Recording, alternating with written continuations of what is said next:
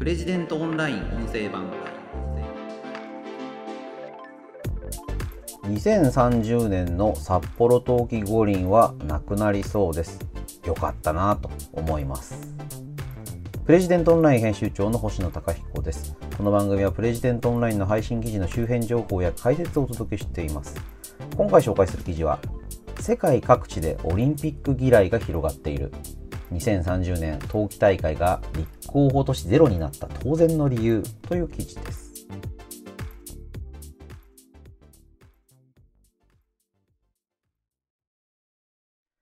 えー、こちらの記事は、フリーライター翻訳者の青葉大和さんの寄稿になります。えっ、ー、と、海外での主なニュースをまとめて紹介いただいているという形の記事になりますね。オリンピック。あの、東京オリンピックね、新型コロナの影響で1年延期になって、で、その後ですね、五輪汚職ということで、元電通の人とか、あとまあ ADK 博報堂そういった企業でもあのいろいろ捜索を受けて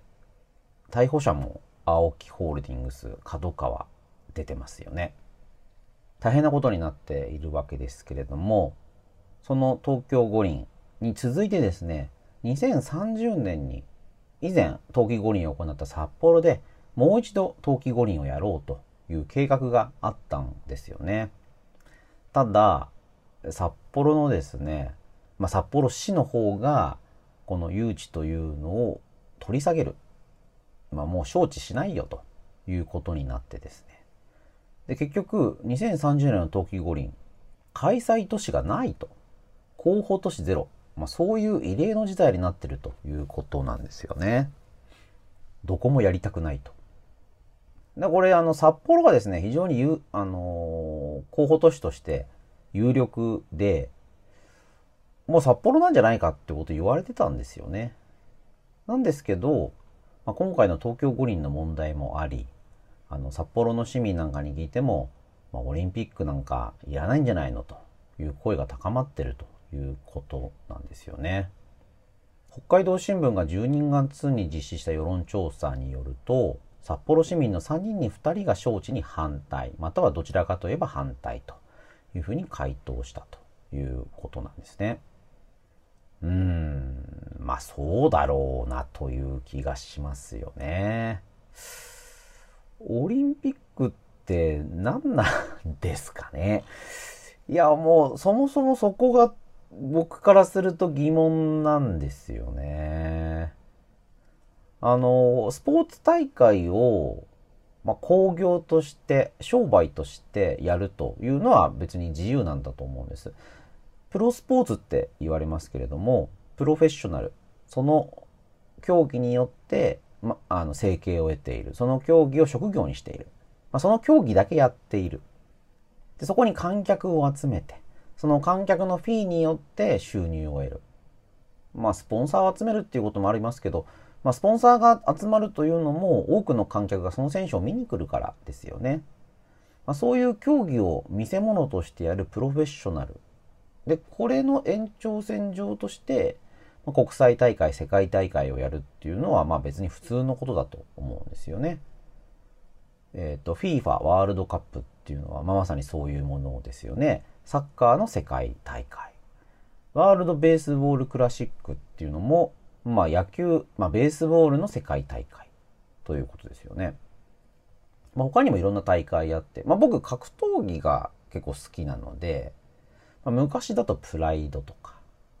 えっ、ー、と今だと UFC とかですね。まああとプロレスなんかもありますよね。まあそういうものいろいろある。まあ、プロレスとオリンピック一緒にされちゃ困るよっていう人も多いんだと思うんですけども、オリンピックっていうのは、まあ、ほ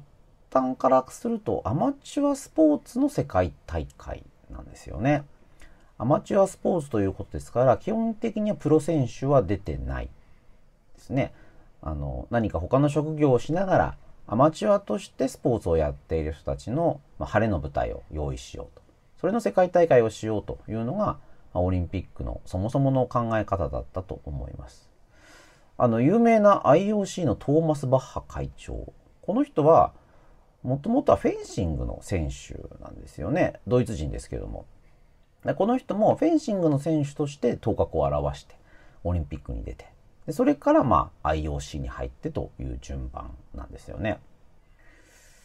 なんですけどうーんなんかこうお金がすごいかかりますよね。でこのお金っていうのも多額の税金が投入されるというのが当たり前になっていますよね。東京オリンピック結局2兆円ぐらいかかったんじゃなかったでしたっけ？で招致する時はあの2兆どころじゃない1兆円以下6000億とか7000億とかそれぐらいの費用になりますよなんていうことを言っていてまあそれもねとんでもない金額ですけれどもただ蓋を開けてみたらまあ1年延期っていうのもね大きかったんだと思うんですけれども費用が2兆円かかりましたと。でそこに多額の税金が投入されている。どうしてねオリンピックのために税金使わなくちゃいけないんですかね。まあ、考え方としては、まあ、景気不要対策というか、あの、オリンピックによって、いろんな消費を喚起してですね、あの、お金を使ったとしても、より多くの経済効果があるというのが基本的な考え方なんだと思うんですよね。で、オリンピック自体はロサンゼルス五輪の前までは、あの、非常に難しいもの、商業的にも行き詰まっていて、まあ、赤字だらけで、どこもやりたくない。まあ、そういうものだったんですが、ロサンゼルス五輪以降ですね、あの開催費用をできるだけ絞りつつ、そこに世界中からスポンサーを募る。コカ・コーラとか、ビザカードとか、トヨタとか、あのグローバルなブランドがオリンピックにスポンサーをすると、まあ、そういう仕組みが整ってですね、まあ、そのおかげで、あの、オリンピックは、まあ、自立できる。商業的にも成功する。まだ開催都市の負担というのも、まあ、そこまで大きくならない。まあ、そういうことになったんですよね。だね、あの、スポンサーはまあ、あの、自分たちのブランドの広告効果があれば、あの、それで十分なわけですから、まあ、クリーンなイメージ、あの、自分たちのブランドに対してプラスになるようなイベントにスポンサードするというのは、まあ、当然のことかなと思うんですよね。問題は、このオリンピック、まあ、国際オリンピック委員会 IOC というのがじゃあそのどれだけクリーンで、まあ、ちゃんとしてるのかっていうことですよね。ちゃんとしてるとは思えないんですよね。うん、悪気があるのかないのかよくわからないんですけれども、IOC の委員たち、まあ、トーマス・バッハ会長を含めて、あの、東京に、まあ、まあ、来ますよね、オリンピックやるから。その時にどういうホテルにどれぐらいの、どれぐらいのランクのホテルにどういうふうに宿を取るかっていうのも細かく決まっていて、それは全て、ま日本の負担でですね、なんかこう何百万もするようなスイートルームを、まあ、まとめて確保しろなんていうこともわざわざ決めてあると。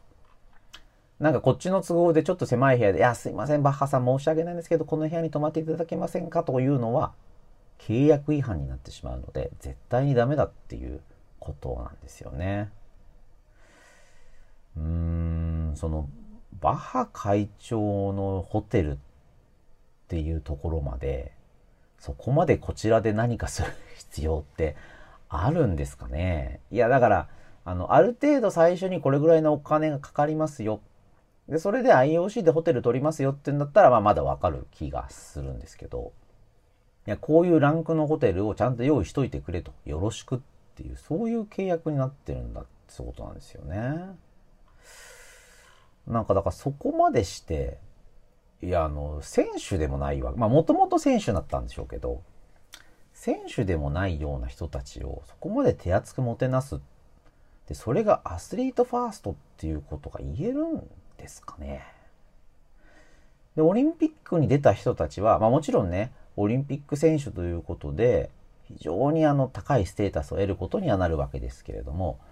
オリンピックに出ること自体で、じゃあめちゃめちゃ儲かるかっていうとそういうことじゃないですよね。これがまあ難しいとこですけど、オリンピック選手になるということで、あの、有名選手になって広告効果もつくし、それによってみんなプラスになるっていうことなんだと思うんですが、これがね、こう、卵が先か鶏が先かみたいなことになってってるんだと思うんですよ。オリンピックというブランドがどんどんどんどん高くなることによって、まあ、そこに経済効果、えー、経済的な価値がつくようになる。で、それを利用して、いろんな人がお金儲けするっていう構造になっちゃってるんだと思うんですよね。で、その結果、開催都市の負担もめちゃめちゃ増えるし、IOC の委員たちも合流するようになるし、だそれぐらいのものっていうのは IOC の委なんだから当然ですよっていう感覚になってきてるんだと思うんですよ。それを誰も悪く、まあ、批判できない。一部でね、ぼったくり男爵なんて、まあ、俺もうまいこと言うなと思いますけれども、この IOC 委員の選出方法というのも、まあ、非常に閉鎖的で、まあ、一部で五輪貴族っていうふうに言われているわけですよね。選挙のように多くの人から、えー、広く意見を集めて票を集める、うん、選出の方法が透明になっていて、誰がどう選ばれるのか、それぞれの、まあ、政治的信条とか、訴えるポリシーとか、そういったものによって選ばれるという仕組みでもなく、なんとなく内々で委員が決まって、で、なんとなく内々で開催都市も決まってるわけですよね。で、どこの開催都市になるかというのは、オリンピックを商売にしてる人からすれば大変なことですから。そうするとそれをめぐって裏金が飛び交う。で、100歩譲ってですね、まあ、私的な、まあ、要はスポーツ工業であれば、別にどんだけ裏金飛んでもいいんだと思うんですよ。例えばプロレスの試合をですね、どこでやるかとか、誰が出るかとか、まあ、そういうのに対して、いや、どうしても、まあ、アントニオ猪木さん亡くなっちゃいましたからね。うん。蝶野正宏に出てほしいと。もう一度復活して。で、蝶野を出すのに、えっ、ー、と、裏金がこれだけ飛び交う。まあ、それはね、自由ですよ。そんなのは。いくらでもやればいい。ただですね、オリンピックだとそういうわけにはいかないですよね。なぜか。あの、公的なイベントになってるからですよね。オリンピック担当大臣なんていうのもいるわけですよね。まあ、日本のという国が、まあ、日本だけじゃなくてそれぞれの国が公的にやらなくちゃいけないことになっている。オリンピック。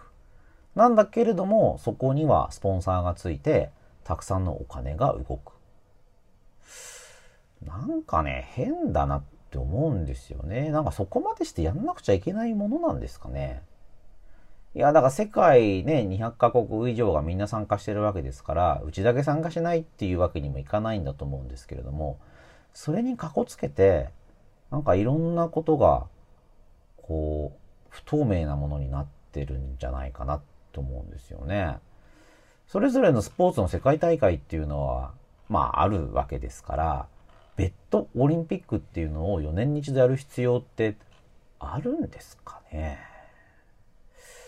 いや、僕全然わかんないんですよね。なんかでも世の中のオリンピックのイメージはすごく良くて、感動したとか、この感動をみんなに届けたいって。まあ、あの、それはね、別にいいと思うんですよ。スポーツの国際大会。スポーツってやっぱりこう、心を震わせるものってありますよね。いいんですけど、それをめぐって、なんかこういろんなものが動いたりとか、この五輪っていうマークがまあ、このマークをつけるかつけないかみたいなので、何百億円みたいなお金が動くっていうのは、まあ、どう考えても不健全ですよね。税金でやっている側面があるのに、なんかこう、お金を払った一部の人しかできないとかね。いや、だったらもうプライベートで勝手にやってくれよ。あの、公を巻き込むのはやめてくれよっていうふうに思うんですよね。うーん。